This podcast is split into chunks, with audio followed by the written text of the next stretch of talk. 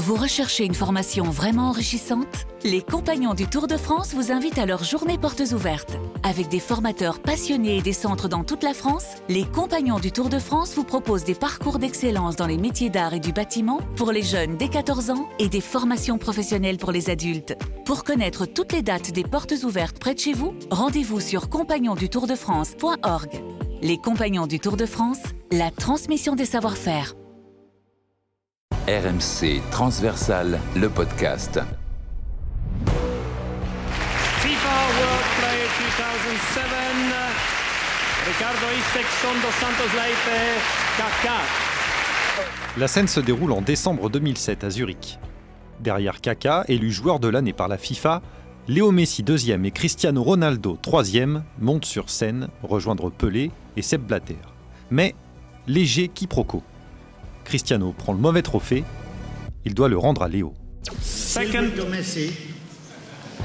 I think second. Second Je crois que le trophée du deuxième est pour Lionel. Second Lionel. Could you change Est-ce que vous pouvez échanger, s'il vous plaît? Oh, Bien essayé, mais c'est raté. Malaise télé. Et surtout moment prophétique, annonciateur d'un mano à mano qui va s'étendre sur plus d'une décennie et qui va gonfler l'ego du petit Argentin timide, le transformer en un compétiteur implacable. Léo, le podcast, épisode 3, le rival qui l'a fait roi. RMC Transversal, le podcast. Le premier face-à-face entre les deux nouvelles stars du foot mondial a lieu en avril 2008, demi-finale de Ligue des Champions entre Manchester United et le FC Barcelone.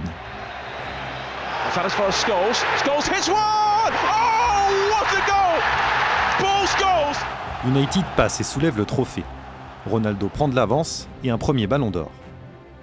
Va falloir faire quelque chose parce que Léo ne supporte pas d'être le numéro 2. Enrique Dominguez, un de ses premiers coachs en Argentine. Decir que Leo le molesta la rota. Il déteste perdre, ça lui fait mal. Le le preocupa. Quand on était mené au score, il devenait perso, il voulait tout faire tout seul. Florent Torchu, France Football, un des rares journalistes à avoir interviewé Messi plusieurs fois. Pendant des années, et surtout avant qu'il ait ses enfants, quand il perdait un match ou qu'il se faisait éliminer par exemple de la Ligue des Champions, ses coéquipiers, les gens du vestiaire, le, staff, euh, sa famille aussi, sa femme, savaient que pendant 2-3 jours, il fallait lui parler le moins possible, pour ne pas dire pas lui parler, parce que euh, parce qu'il prenait les choses très à cœur et il en souffrait énormément et le foot c'était tout pour lui. Léo est un compétiteur compulsif. Une victoire sans lui est un échec. Deux ans plus tôt, pour sa première vraie campagne de Champions League en 2005-2006, il avait épaté tout le monde avec notamment une performance magistrale face à Chelsea. Mais, blessé, il avait raté la finale face à Arsenal. Édouard Pujol a longtemps travaillé pour les médias du club. Il était au Stade de France et nous raconte ce fameux soir de mai 2006. Ce jour-là, il a choisi de ne pas voir la victoire. Pour lui, ce qui comptait, c'est qu'il n'avait pas joué la finale. Il était jeune et ça lui a fait très mal. Le Barça soulève la coupe et lui rentre au vestiaire. Deva Padou, journaliste à France Football. Vous vous rendez compte? Gamin de 19 ans, gagne sa première Ligue des Champions et se prive d'aller à la remise de la coupe. C'est lunaire. C'est du- peut-être du jamais vu.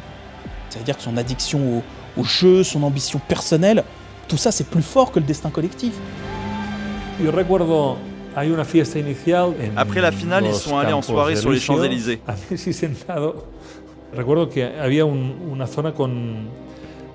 Messi était dans son coin, assis sur un canapé. Il ne s'amusait pas et ne profitait pas de la fête. Il gardait ses distances. Il pensait que le train ne repasserait pas.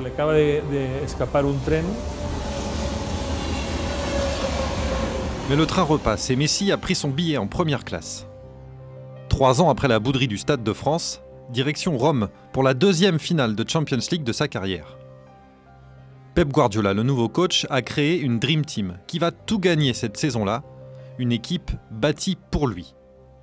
FC Barcelone, Manchester United, Ce match, c'est son deuxième face à Cristiano, le ballon d'or, le tenant du titre, qu'il avait éliminé la saison précédente.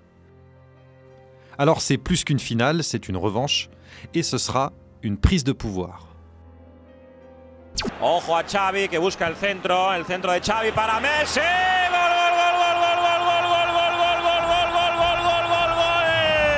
70e minute. Le petit Argentin vient d'inscrire le but le plus important de sa carrière, de la tête. 2-0, le Barça est champion d'Europe. Ce 27 mai 2009, Léo s'est envolé.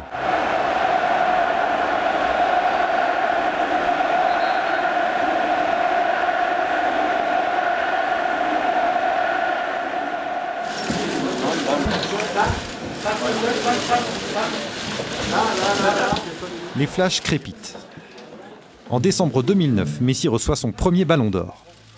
Vincent Macheneau, journaliste à France Football, était l'homme chargé d'annoncer la bonne nouvelle au lauréat. Ronaldo l'année d'avant, Messi cette fois-ci. Cristiano à Manchester, Mendes, son agent, avait fait les choses en grand, c'est-à-dire il y avait un buffet, mais euh, somptueux, hyper classe, c'était le fauchon local de Manchester. Et Messi, euh, c'était assez marrant parce qu'il avait acheté des pizzas chez Carouf. C'était à la, bonne franquette. Muy buenas noches. Hoy recibimos a Cristiano Ronaldo. En juin 2009, un mois après la finale romaine, Ronaldo débarque à Madrid. Il vient défier Messi sur ses terres en Espagne. Léo est poussé dans ses retranchements chaque week-end et ça va durer 9 saisons.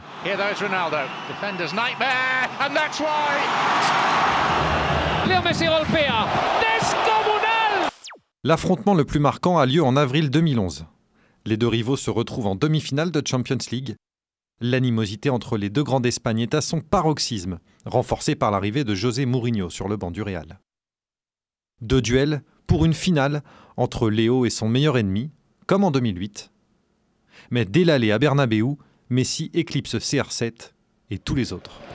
Here's Messi. Away from two, three, four. Wonderful, wonderful, wonderful. Parti du rond central. Léo a éliminé quatre adversaires avant de tromper Casillas. Faire ça, ce soir-là. Auteur d'un doublé, il propulse le Barça en finale. Il est seul au monde. Un mois plus tard à Wembley, il faut parachever l'œuvre. Retrouvailles avec Manchester United comme deux ans plus tôt, le Barça de Guardiola a son apogée confine au sublime. Il asphyxie, éreinte, démolit le champion d'Angleterre.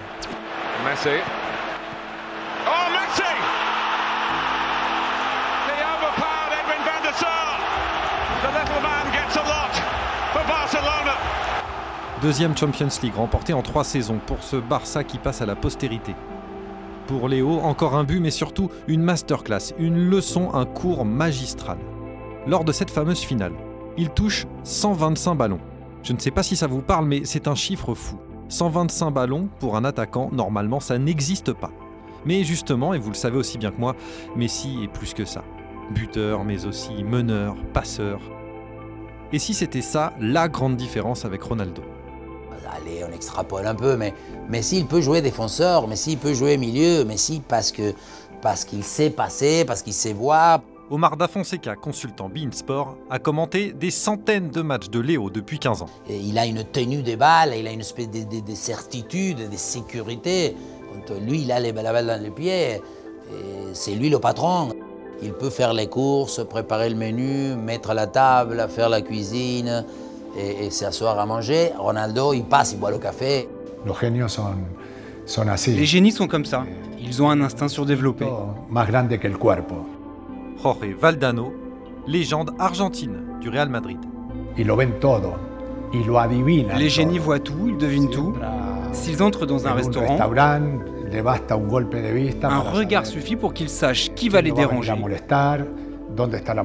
où se trouve la plus jolie femme, où se trouve la table libre? Revenons à l'influence de Cristiano sur Léo. Quelques chiffres. En neuf saisons communes en Espagne, ils ont gagné à eux deux, attention, accrochez-vous, 8 titres de meilleur buteur, 8 souliers d'or européens, 8 ballons d'or, 8 Ligas, 6 Champions League. Sans Cristiano Ronaldo, Messi aurait été Messi, mais est-ce qu'il aurait été le même? En fait, oui, la, la question est là. Vincent Duluc couvre tous les plus grands matchs européens pour l'équipe depuis des années. Il était aux premières loges. Je pense que parfois, Messi se serait accordé des parenthèses. C'est-à-dire que même s'il a une exigence incroyable pour lui-même, même s'il a un appétit de record absolument incroyable, je pense que parfois, il se serait accordé un répit. Il aurait dit oh, Je suis un peu fatigué, j'ai un peu mal, je vais me reposer 10 jours, ça va me faire du bien. Mais là, parfois, je pense qu'il avait peut-être envie de se reposer 10 jours. Et puis, il regardait la télé, il voyait l'autre en mettre deux, il voyait l'autre en mettre trois. C'est bon, ben, j'y retourne, je vais en mettre deux, je vais en mettre trois. Donc, c'est évident que, cette rivalité-là, il les a maintenus comme ça, complètement en éveil, et a maintenu leur appétit de, prédateurs qui sont devenus.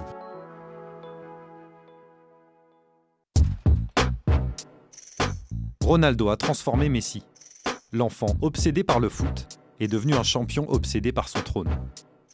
Confidence de Simon Cooper, écrivain plusieurs fois primé, spécialiste du Barça, il nous raconte une discussion qu'il a eue avec Kylian Mbappé. Il y avait une saison où euh, Mbappé a marqué, je pense, 36 euh, fois. Et il était en liste de devenir le, meilleur euh, buteur des ligues européennes.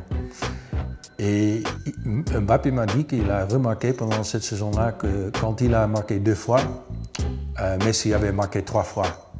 Quand Mbappé a marqué 3, Messi, le même week-end, il avait marqué 4 fois.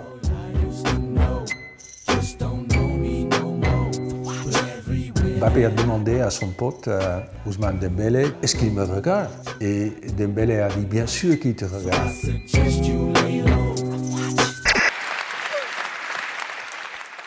Scène mythique. En décembre 2019, les deux hommes sont assis côte à côte lors de la cérémonie de remise du Ballon d'Or. Le sourire aux lèvres, il papote pas mal. Alors la présentatrice tente une double interview. Vous discutez beaucoup là tous les deux, il vous manque Bien sûr, c'était une belle rivalité, surtout parce qu'il était au Real Madrid. Aujourd'hui, il est à la Juve et on le regarde depuis l'Espagne. C'est bizarre. Euh, on a partagé le devant de la scène pendant 15 ans. Alors je sais pas si ça s'est déjà produit dans l'histoire du foot. On n'a pas encore dîné ensemble, mais bon, j'espère que ça se fera.